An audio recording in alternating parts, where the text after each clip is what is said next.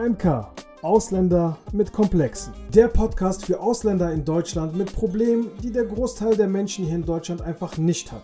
Hier lernst du frei und zufrieden zu leben, ohne deine Wurzeln zu vergessen. Was geht ab, liebe Leute? Herzlich willkommen zu der heutigen Podcast-Folge. Toxische Kanackenbeziehungen. Wann ist es toxisch und wie komme ich da raus? Ich weiß, auf die Folge habt ihr euch wahrscheinlich am meisten gefreut. Ihr habt mich auseinandergenommen mit euren Insta-DMs. Ich habe lockerflockig 60, 70 Nachrichten bekommen, nur zu diesem Thema. Sie hat das gemacht, ist das toxisch, soll ich da raus? Er hat das gemacht, ist es toxisch, soll ich da raus? Ihr habt mir so krasse Probleme geschildert, dass ich selber das Gefühl hatte, mich jetzt beim Paartherapeuten anmelden zu müssen, um die Sache mit eurem Partner zu klären. Auf jeden Fall dachte ich mir, gut, was machen wir heute? Weil dieses Thema, da wird es nicht nur eine Folge zu geben, da wird es mehrere Folgen zu geben, weil es ein sehr essentielles Thema. Gefühlt betrifft das jede zweite Beziehung und das ist auch ein Thema, das muss man aus mehreren Perspektiven betrachten. Deswegen wird es dazu auch nicht nur eine Folge geben. Heute werden wir darüber sprechen, über meine persönliche Erfahrung in meiner toxischen Beziehung. Dann sprechen wir darüber, woran erkennt man überhaupt eine toxische Beziehung und vor allem, was ist denn jetzt der Unterschied zwischen einer toxischen Beziehung und einfach mal einer schweren Phase in der Beziehung? Weil ich habe das Gefühl, dass heutzutage die Menschen einfach sagen, ja, er ist toxisch, sie ist toxisch. Ja, und manche Leute verwenden diesen Begriff einfach häufiger als ihr Deo. Und zu guter Letzt gehe ich auf zwei, drei Zuschauerfragen ein, die mich erreicht haben. Das sind so Sachen, wo man ganz gut erkennt, dass es eine toxische Beziehung ist und generell denke ich, dass nach diesem Podcast ihr einfach ein Step weiter seid und ihr wisst, okay, ist die Person jetzt toxisch, soll ich mich von der trennen oder ist es einfach nur eine schwere Lebensphase und ich durchstehe das Ganze mit der Person, denn Johnny Benim. Çok seviyorum vom ganzen Herzen. Aber ich würde sagen, lass uns direkt mal zu meiner persönlichen Story hopsen, weil ich glaube, die ist ganz äh, interessant, sagen wir mal so. Der Bre, der war knackige 24 Jahre alt. Und ich habe eine wirklich äh, wundervolle, junge, hübsche Dame damals kennengelernt mit einer äußerst positiven Ausstrahlung. Und äh, ja, wie es wahrscheinlich in jeder Beziehung so ist, war es am Anfang wunderschön. Sehr wunderschön. Zu wunderschön, würde ich schon sagen. Denn wir sind miteinander sehr, sehr schnell, sehr tief getaucht. Extrem tiefe Gespräche, extrem viele Emotionen und das wirklich in kürzester Zeit. Von Tag 1 an hat sie angefangen, sich extrem um mich zu kümmern. Sie ist jeden Morgen, als sie auf dem Weg zur Arbeit war, an meinem Balkon vorbeigegangen und hat mir Mittagessen hingelegt für die Arbeit. Und ich dachte mir so, boah, krass, diese Fürsorge, ich habe sowas noch nie erlebt. Und diese Worte auch, die sie immer gesagt hat, das war so beispielsweise ein, äh, ein Satz, den sie immer gesagt hat. Demir, ich habe noch nie einen Mann mit diesen Augen angesehen, wie ich dich angesehen habe. Und ich dachte mir so, wow, ich bin der krasseste Typ ever. Und sie hat es einfach geschafft, innerhalb kürzester Zeit mich auf ein Podest zu heben, auf dem ich mich sehr, sehr wohl gefühlt habe. Und was das Ganze noch verstärkt hat, war das Thema Sexualität. Ihr wisst, der Bre war damals ein bisschen harammäßiger unterwegs, da hat man noch nicht so drauf geachtet. Aber im Alter von 24 äh, und mit den Erfahrungen, die ich gesammelt habe, dachte ich mir damals, boah, das ist das Krasseste, was ich je erlebt habe diese Bindung, diese Zweisamkeit, das war einfach das krasseste Gefühl ever. Meine Emotionen sind explodiert bis zum Mond und zurück. Und um kurz bei dem Thema Sexualität zu bleiben, auch bei diesem Thema hat sie mir das Gefühl gegeben, auf einem Podest zu stehen, auf dem ich noch nie stand. Ich hatte das Gefühl, der beste Mann im Bett gewesen zu sein auf der ganzen Welt. Ich würde jetzt auch nicht unbedingt sagen, dass das eine Lüge war. Aber das hat auf jeden Fall so gefühlsmäßig eine extreme Connection zwischen uns beiden geschaffen. Und dann von heute auf morgen extreme Stimmungsschwankungen. Ich dachte mir so, hä, was ist los? Ich versuchte da was zu klären und so, aber irgendwie wollte sie nicht sprechen, hin und her, Diskussion und so weiter. Und irgendwann kommt sie an meine Tür, klopf, klopf, klopf und sagt, ja, komm mal mit raus. Ich so, hä, wohin? Ne? Die meinte, ja, komm mal mit raus, ich habe eine Überraschung für dich. Und ich so, was für eine Überraschung? Weil wir hatten jetzt mittlerweile schon so ein paar Tage Streit und sowas. Ne? Ich hatte nur eine kurze Hose an, es war mitten im Sommer, Schlappen und sowas. Da meint sie, ja, komm mit raus. So, ja, okay, gut, ne? Wir steigen bei ihr in den Wagen ein. Wir fahren eine extrem lange Strecke. Irgendwann sehe ich hinter mir einen Jeep mit getönten Scheiben. Ich so, wer ist das? Der meint, ja, das gehört zur Überraschung und so, ne? Ich so, hä? Sind das XY? So ein befreundetes Pärchen von uns. Meint, ja, warte, guck nicht nach hinten, das ist eine Überraschung. Ich so, okay. Wir fahren immer weiter und weiter und weiter und ihr müsst euch vorstellen, das waren so Felder, so Acker, richtig abgelegen von der Stadt. Und irgendwann, dieser Jeep, der überholt uns einfach und biegt in irgendeinen so Acker rein, in so ein Feld. Und meine Freundin oder meine Ex-Freundin ist dem Jeep hinterhergefahren. Ich dachte mir so, hey, was ist denn jetzt hier los? Ne? Was machen wir hier? Wir halten so beide an. Auf einmal gucke ich so, wer steigt aus dem Jeep aus? Ein Mädel, mit dem ich vor Monaten was hatte vor dieser Beziehung. Ihre Freundin, zwei Türken, ein Albaner mit Schlagstock. Ich dachte mir so, ach du Scheiße, was ist denn jetzt hier los? Ich gucke so meine Ex an, die sagt so, steig aus. Ich dachte mir so, boah Junge, was ist denn jetzt hier los? Ich hatte nichts dabei. Ich hatte keine Sache, mit der ich mich in irgendeiner Weise wehren konnte. Ich hatte nicht mal richtige Schuhe an. Ich hatte Schlappen, um auf diesen steinigen Boden in irgendeiner Weise zu kämpfen. Ich dachte mir so, boah, wenn ich jetzt Angst zeige, dann ist die Sache sowieso Game Over. Also steige ich aus und ich habe angefangen zu lachen. Da meinte dieses Mädel, mit dem ich vor ein paar Monaten vor unserer Beziehung was hatte, guck mal, dieser Punkt, Punkt, Punkt, fängt er sogar an zu lachen. Lange Rede, kurzer Sinn. Es ist nichts passiert, keine Schlägerei, gar nichts. Was war das Problem? Meine Ex-Freundin dachte, ich wäre fremdgegangen und anstatt diese Sache mit mir zu klären, hat sie das Mädchen gerufen, mit der sie dachte, ich sei fremdgegangen, um mich in so eine Falle zu locken. Wir haben das vor Ort nicht geklärt. Die haben mich einfach auf diesem Feld stehen lassen, sind losgefahren. Ich musste zu Fuß zurückgehen. Und irgendwann bekomme ich einen Anruf von meinem kleinen Bruder, der meinte: Ja, hier ist so ein Mädchen, die hat Mama und Papa erzählt, dass du was mit mehreren äh, Mädels hattest, dies und das und bla bla. Ich dachte mir: Ach du Scheiße, Alter. Wir haben das dann irgendwie geklärt, weil ich war so emotional gebunden an sie, dass ich die Sache einfach klären wollte. Ich wollte mich gar nicht trennen und ich habe mich dann, nachdem wir das geklärt haben, ist rausgekommen, ist okay, ich bin nicht fremdgegangen, sind wir zusammengeblieben. Und Leute, als ob es wie von Zauberhand von jetzt auf gleich war sie wieder ganz anders. Extrem liebevoll, wieder dieses Lovebombing. Sehr fürsorglich und natürlich kam wieder das Sexuelle hinzu. Alles perfekt und ich dachte mir, boah, geil. Die Sache haben wir jetzt äh, geklärt, von einem extremen Tief wieder auf ein extremes Hoch gerutscht. Die gute Stimmung ist aber nicht lange so geblieben. Sie hat plötzlich wieder diese starke emotionale Distanz aufgebaut und war wieder sehr, sehr kalt. Und ich dachte mir so, was ist jetzt schon wieder los? Ich muss das wieder klären. Ich möchte wieder diese Warmherzigkeit haben, wieder diese Nähe haben. Also gehe ich zu ihr hin und versuche das zu klären und sie war kein Mensch, mit der man Sachen direkt klären kann. Man musste förmlich betteln, um diese Sache in irgendeiner Weise klären zu können. Naja, auf jeden Fall sagte sie zu mir, ja, der Freund von XY hat diese App, da kann äh, meine Freundin sehen, wo er ist, was er macht und so weiter. Du hast das nicht, du gehst wahrscheinlich fremd und was weiß ich nicht was. Ich dachte mir so, Alter, wo kommt die denn jetzt schon wieder mit so einer Sache her? Auf der einen Seite war ich so im Zwiespalt, weil ich mag es nicht, mich kontrollieren zu lassen.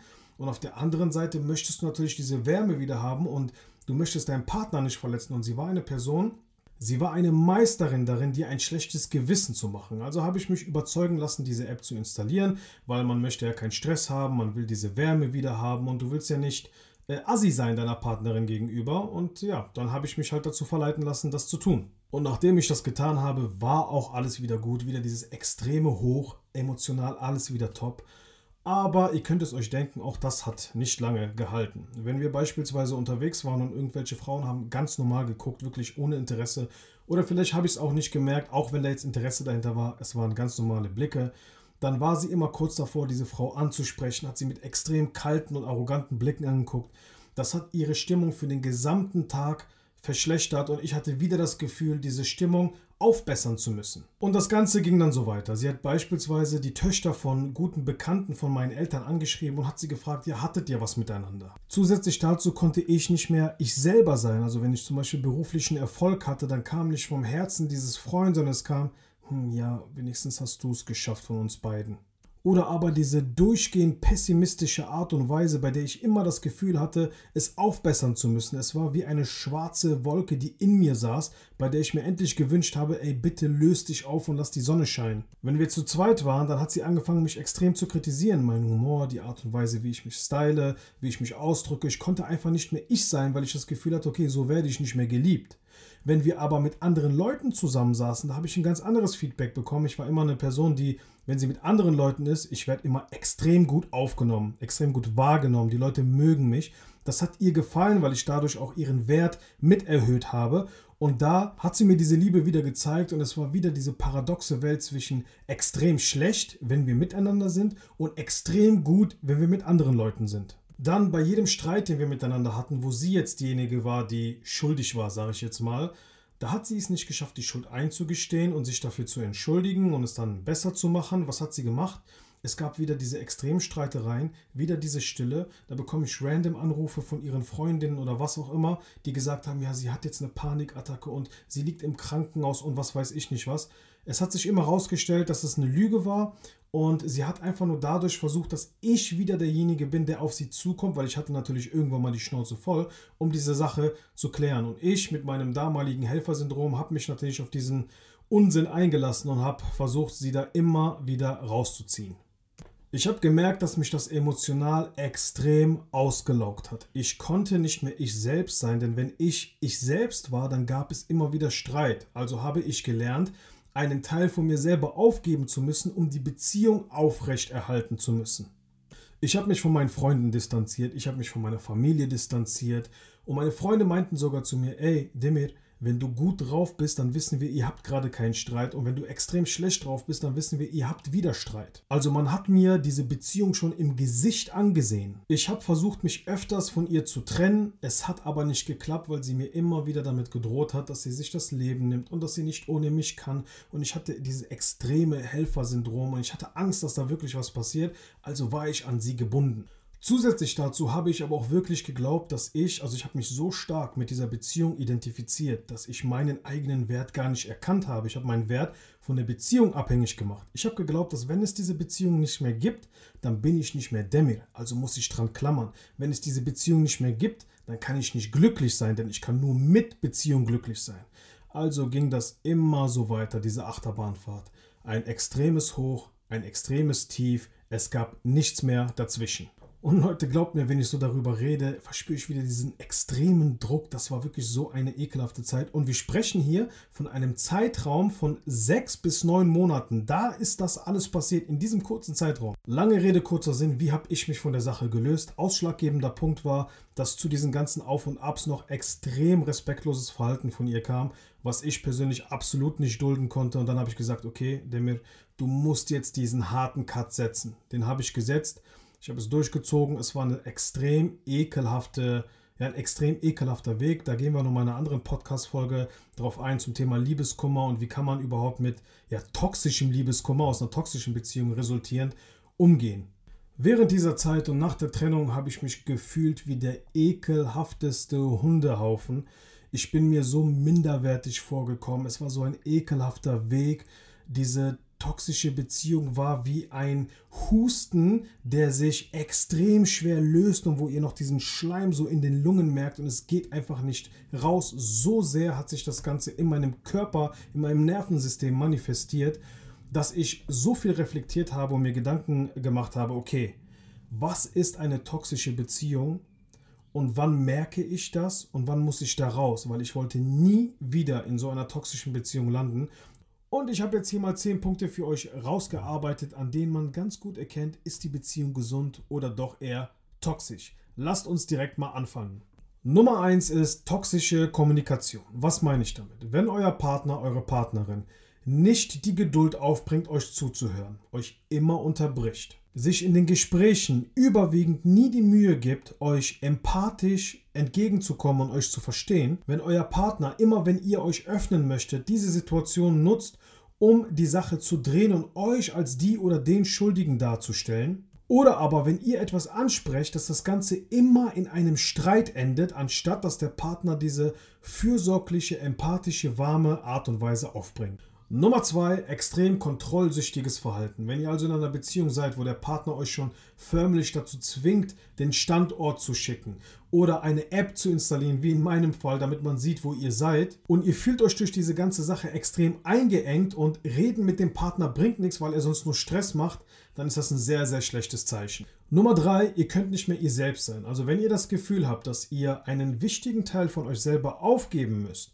um diese Beziehung aufrechtzuerhalten, dann ist das ein sehr großes Zeichen einer toxischen Beziehung. Also ihr könnt nicht mehr euren stinknormalen Charakter zeigen, ihr könnt nicht mehr so lebensfroh sein, wie ihr das möchtet, ihr könnt nicht mehr den Humor ausleben, wie ihr das möchtet, dann würde ich diese Beziehung verlassen, weil ihr könnt nicht mehr ihr selbst sein. Nummer 4, extreme und durchgehende Achterbahnfahrten. Also wenn eure Beziehung dadurch gekennzeichnet ist, dass ihr immer wechselt zwischen einem extrem hoch und einem extrem tief und es sich nichts mehr oder wenig nur in der Mitte befindet, dann auch sehr große Red Flag. Nummer 5, fehlender Support. Also wenn ihr das Gefühl habt, dass ihr in eurer Mission oder die Sachen, die ihr durchziehen möchtet, eure Interessen, eure Bedürfnisse absolut nicht unterstützt werdet. Ihr werdet klein gehalten. Euch wird vielleicht sogar eingeredet, ach, das schaffst du eh nicht dann ist das eine sehr große Red Flag, denn in der Beziehung geht es darum, sich gegenseitig zu ermutigen, zu pushen und immer hintereinander zu stehen und seinen Partner zu unterstützen. Nummer 6 ist, wenn das Einzige ist, was euch noch zusammenhält, der gute Sex ist, dann ist das ein Zeichen von einer nicht mehr funktionierenden und überhaupt nicht ja, gesunden Beziehung. Denn eine Beziehung, klar, Sex ist wichtig, aber eine Beziehung sollte viel mehr sein als nur diese eine Sache. Nummer 7, respektloses Verhalten. Klar, es gibt mal Situationen, da handelt man nicht unbedingt so, wie man es hätte machen sollen. Dann redet man drüber, man entschuldigt sich, gelobt Besserung und äh, macht es dann auch. Aber wenn respektloses Verhalten zur Tagesordnung gehört, dann gibt es dafür absolut keine Rechtfertigung. Es gibt oft Mädels, die sagen dann, ja, er war nur so, weil er, er hat gerade zu viel Stress und dann dies und das und bla bla bla. Das Leben ist Stress. Es kann nicht sein, dass immer wenn ich Stress habe im Leben, dass ich dann respektlos sein darf. Das ist keine Rechtfertigung dafür. Eine Beziehung, ein wichtiger Grundpfeiler der Beziehung ist respektloses, respektloses, respektvolles Verhalten. Nummer 8, Lügen. Und ich meine jetzt nicht unbedingt die Lügen des Partners, sondern ich meine deine eigenen Lügen. Also wenn du lügen musst beispielsweise, du sagst, ja, du warst jetzt in der Shisha-Bar und du sagst so, Schatz, nein, ich war nicht Shisha-Bar, ich war mit den Mädels in der Moschee oder was weiß ich nicht was äh, du kannst nicht du sein oder beispielsweise dein Partner, du musst über deine Persönlichkeit lügen. Dein Partner ist jemand, der ist oldschool, du bist eher offener und du musst jetzt auch so tun, als ob du so eher oldschool bist und sowas, aber das passt gar nicht zu deiner Persönlichkeit. Dann ist das die falsche Beziehung für dich. Nummer 9, extrem fragwürdige Persönlichkeit. Deine Mama hat dich davor schon gewarnt keine Menschen, die kriminell unterwegs sind. Keine Drogendealer, keine Drogenkonsumenten, keine Leute, die sich ständig auf der Straße schlagen oder was auch immer. Es macht keinen Sinn. Mit diesen Menschen wirst du kein gutes Leben führen können. Und Nummer 10, wenn du merkst, dass dein Leben durch diese Partnerschaft nicht zumindest gleich bleibt oder leicht nach oben geht, sondern nach unten und das rapide und das nicht nur für einen kurzen Zeitraum, sondern wirklich durchgehend, dann ist diese Beziehung kein Mehrwert für dich. Im Gegenteil, sie ist toxisch, sie macht dein Leben kaputt und das ist die falsche Person, mit der du dein Leben teilst. Und dann will ich noch ein paar andere Sachen sagen, die mir jetzt spontan eingefallen sind, ein paar kanackenspezifischere Sachen. Beispielsweise, es gibt oft Männer, vielleicht sogar auch manchmal Frauen, die drohen den Mädels dann, die sagen, boah, ich sage deiner Familie, was du für eine bist oder was du für einer bist, was du mir geschickt hast, was du gemacht hast und sowas. Das ist ein absolutes No-Go. Wenn du so etwas hast, versuch schnell aus dieser Beziehung rauszukommen. Man droht seinem Partner nicht mit solchen Sachen. Eine weitere Sache, die auch öfter so in Kanackenbeziehungen ist, ist so dieses Thema freizügig anziehen. Also wenn du einen Partner hast zum Beispiel oder feiern gehen, ne? du hast einen Partner, der will dir das verbieten. So, dieses Thema verstehe ich bei uns Ausländern absolut nicht. Warum suchst du dir einen Menschen, der sich freizügig anzieht, der feiern geht, dann kommst du mit dem in eine Beziehung und dann versuchst du ihn zu verändern. Das macht keinen Sinn. Das wird nur zu Problemen führen. Deswegen sucht euch die Person, die bei dieser Einstellung mit euch passen und wenn es nicht passt, lasst die Sache. Es macht keinen Sinn. Eine weitere Sache, die ich aber auch sehr, sehr toxisch finde in Kanackenbeziehungen, wenn du so einen Partner hast, der Sachen extrem romantisiert. Weil das ist auch eine Person, die Sachen wahrscheinlich auch eher extrem dramatisiert. Wenn es Probleme gibt, dann extrem katastrophisiert, wenn es das Wort überhaupt gibt. Verstehst du, es sind so Menschen, die leben in Extremen. Und das haben wir halt einfach sehr, sehr oft. Ne? So ein extremes Verständnis von Romantik und sowas. Und auf der einen Seite, wenn es Stress gibt, extremes ähm, so dieses extreme Leiden, ne? wir machen Ibrahim Tatlises an, dann sind wir kurz davor noch uns aufzuritzen und was weiß ich nicht was. Das sind Menschen, mit denen hast du einfach ein zu großes Auf und Ab bei uns in der, äh, also in deinem Leben. Jetzt haben wir viel über die Faktoren oder so über die Red Flags gesprochen. Wann ist es toxisch? Was sind so die Merkmale davon und sowas? Aber jetzt stellt sich die Frage, wann ist es denn eine toxische Beziehung und wann ist es einfach nur mal schwer in der Beziehung? Und das ist meiner Meinung nach ganz easy. Das spielen nämlich zwei Merkmale eine große Rolle. Das ist zum einen der Faktor Zeit und das ist zum anderen die Häufigkeit. Was meine ich damit? Wenn es beispielsweise, du bist jetzt drei Jahre mit einer Person zusammen, ne? Und jetzt kommt mal eine Zeit, da ist es mal zwei, drei, vier, fünf Monate vielleicht mal schwer. Ihr redet, aber die Kommunikation verläuft schleppend. Aber es gibt so ganz langsame positive Veränderungen. Dann ist das ein Zeichen von einer ja, schwereren Zeit. Der zweite Faktor, wie ich gerade eben gesagt habe, ist die Häufigkeit. Wenn du so mal ein bisschen die Beziehung Revue passieren lässt und dir denkst, okay, ist die Beziehung überwiegend gut oder überwiegend schlecht? Und wenn es überwiegend gut ist, dann ist das natürlich auch oder kann ein Zeichen dafür sein, dass die Beziehung gerade einfach nur mal eine schwere Phase äh, durchläuft. Und auch wenn du so ein bisschen so das Verhalten deines Partners beispielsweise reflektierst, war er ein Mensch, mit dem man eigentlich Sachen klären konnte, aber jetzt so nach drei Jahren, er hat vielleicht mal einen Down oder sowas, dann ist das natürlich vollkommen in Ordnung. Und da an dieser Stelle, liebe Leute, hört auf, immer dazu zu tendieren, eine Beziehung direkt als toxisch darzustellen. Es ist nicht direkt toxisch. Ich habe das Gefühl, dass dieses Wort toxisch das neue Wort für artikulieren ist bei den Ausländern. Ja, ne, die haben jetzt ein Wort gelernt, so, Bro, äh, das ist voll toxisch und so und kommt sich dann so voll intellektuell vor.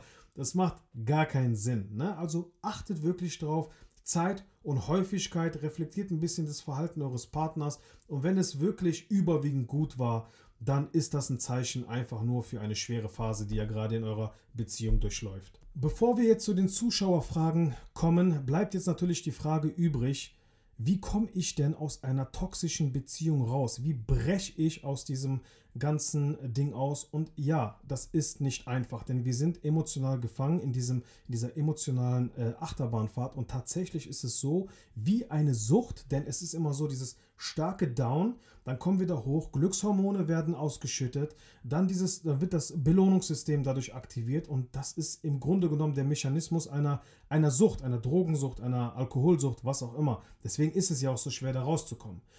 Und so plump sich das Ganze jetzt anhört, du kannst natürlich alle möglichen Techniken äh, verwenden, aber das, was ich gemerkt habe, was für mich gezogen hat, ist, als ich mir diese Liste gemacht habe und ich mir aufgeschrieben habe, welche Faktoren sind eigentlich wichtig, was ist eine toxische Beziehung, habe ich gesehen, ey, meine Beziehung erfüllt den Großteil dieser Punkte.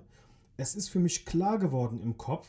Ich habe die Erkenntnis erlangt, dass es nicht gut ist und das habe ich auch nur erlangt, weil ich mir das Ganze schwarz auf weiß aufgeschrieben habe. Es bringt nicht so viel, sich das in seinem Kopf vorzustellen. Schreibt euch das auf. Sprecht mit euren guten Freunden darüber, was die dazu sagen.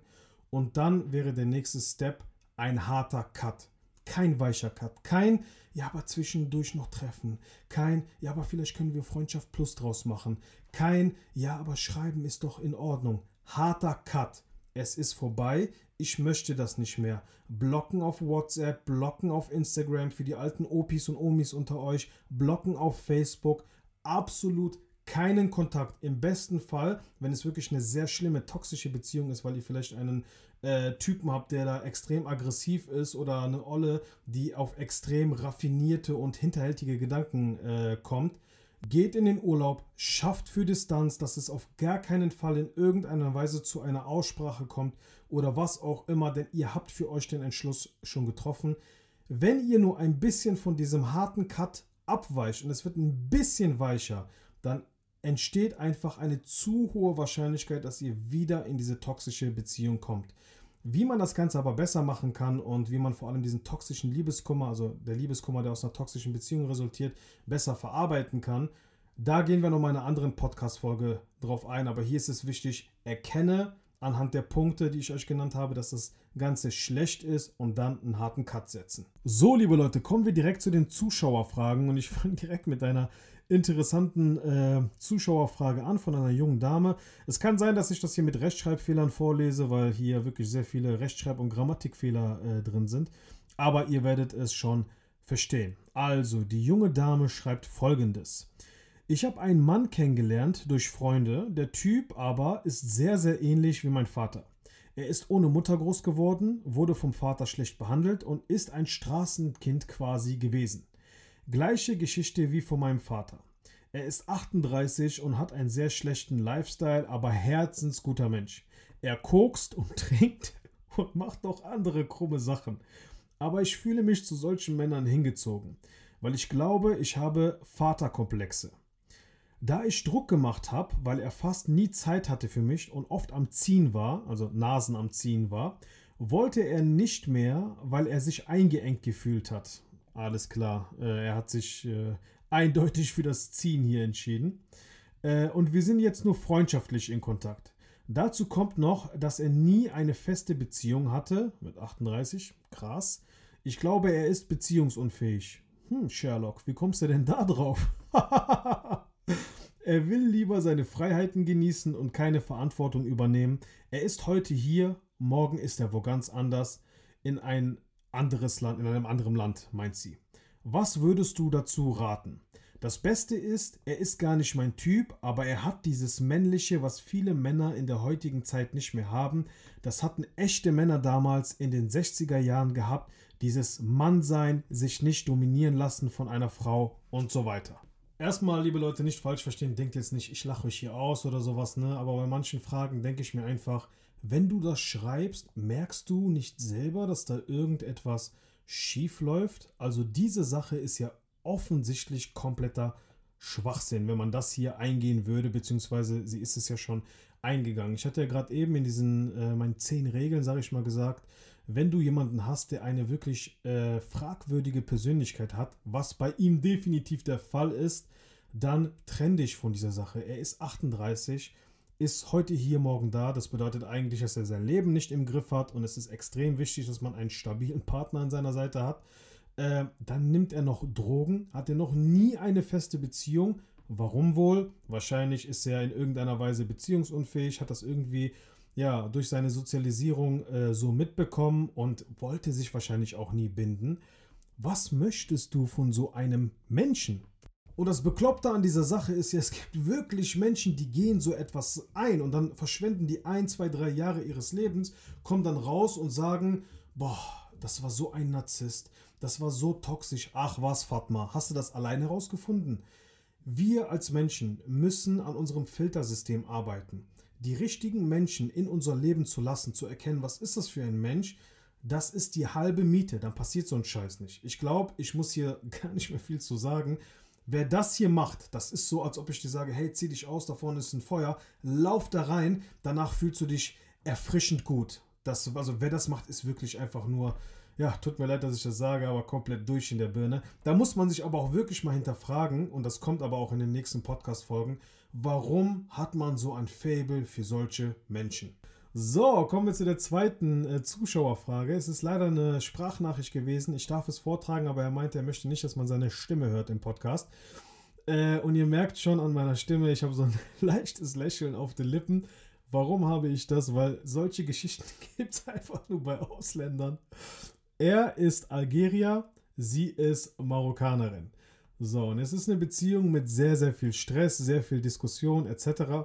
Und jetzt hat er herausgefunden, dass sie halt schwarze Magie auf ihn gemacht hat. Immer wenn sie richtig abgefuckt war auf ihn, dass er wieder zu ihr kommt und um Verzeihung bittet und so weiter. Er hat es rausgefunden und er hat mich jetzt gefragt, was soll ich mit dieser Frau machen? Soll ich in der Beziehung bleiben, weil an sich ist der Charakter ja gut? Oder soll ich Schluss machen? Aber ich habe Angst, Schluss zu machen, sagt er, weil sie ja dann noch mehr schwarze Magie machen könnte. Ja, Bruderherz, John M. Benham, das ist natürlich toxisch sein auf höchstem Kanackenlevel. Das äh, ist sehr, sehr krass. Aber Bruder, was ich dir raten würde in so einem Fall. Offensichtlich seid ihr beide ja Muslime, deswegen guck mal, dass du dein Gebet regelmäßig machst, dass du erstmal vor solchen Sachen geschützt bist. Das erstmal dazu. Dann aus muslimischer Sicht natürlich, weil du hattest auch in der Nachricht geschrieben, dass dir der Glaube wichtig ist und sowas. Da würde ich dir auch empfehlen, diese Filme nicht zu machen mit Freund, Freundin, sondern kennenlernen, heiraten und dann gib ihm bös. Ne, das erstmal dazu. Diese Sache hat natürlich auch absolut keine Zukunft. Ähm, darüber muss man auch nicht großartig diskutieren. Das gehört zu dem Punkt, wo ich gesagt habe, ähm, wenn du in einer Beziehung bist, dann bleibt die Beziehung oder bleibt dein Leben zumindest auf einem gewissen Level oder es geht wenigstens leicht, wenigstens leicht hoch. Und das hier geht definitiv nach unten. Also sie bringt dir ja mit diesen Sachen durchgehend Unglück, sie wünscht dir was Schlechtes. Zusätzlich dazu hat sie einen Charakter, dass sie nicht, wenn sie mal Fehler machen kann, auf dich zukommen kann und sich entschuldigen kann. Nein, sie geht lieber eine, den Weg der schwarzen Magie, um dich dazu zu bringen, dass du dich entschuldigst. Also auch auf charakterlichem Level scheint es mit dieser Person einfach nicht zu passen. Sie hat ein ungesundes Selbstwertgefühl und mit solchen Menschen kannst du keine gesunde Beziehung führen. Und ich würde dir empfehlen, Bruderherz, also mach anstatt fünf Gebete am Tag, zehn Gebete am Tag und äh, trenn dich auf jeden Fall von dieser Person. Das ist toxisch hoch 10. Ja, liebe Leute, danke, dass ihr zugehört habt. Das war meine allererste äh, Podcast-Folge Toxische Kanackenbeziehungen. Ähm, ich muss mich in dieses Thema Podcasting noch so ein bisschen reinfischen. Ich weiß nicht, ist die Länge zu kurz, ist die Länge zu lang? That's what she said. Spaß. Ähm, wie genau mache ich die Struktur? Wie tief gehe ich in die Thematik ein? Das sind alles so Sachen, da muss ich ein bisschen gucken, wie sich das entwickelt. Lasst mir gerne bitte auf Instagram oder so euer Feedback zukommen, auch wenn es extrem negativ ist. Nur so kann ich mich verbessern. Ich danke euch, dass ihr bis zum Ende zugehört habt und bis bald.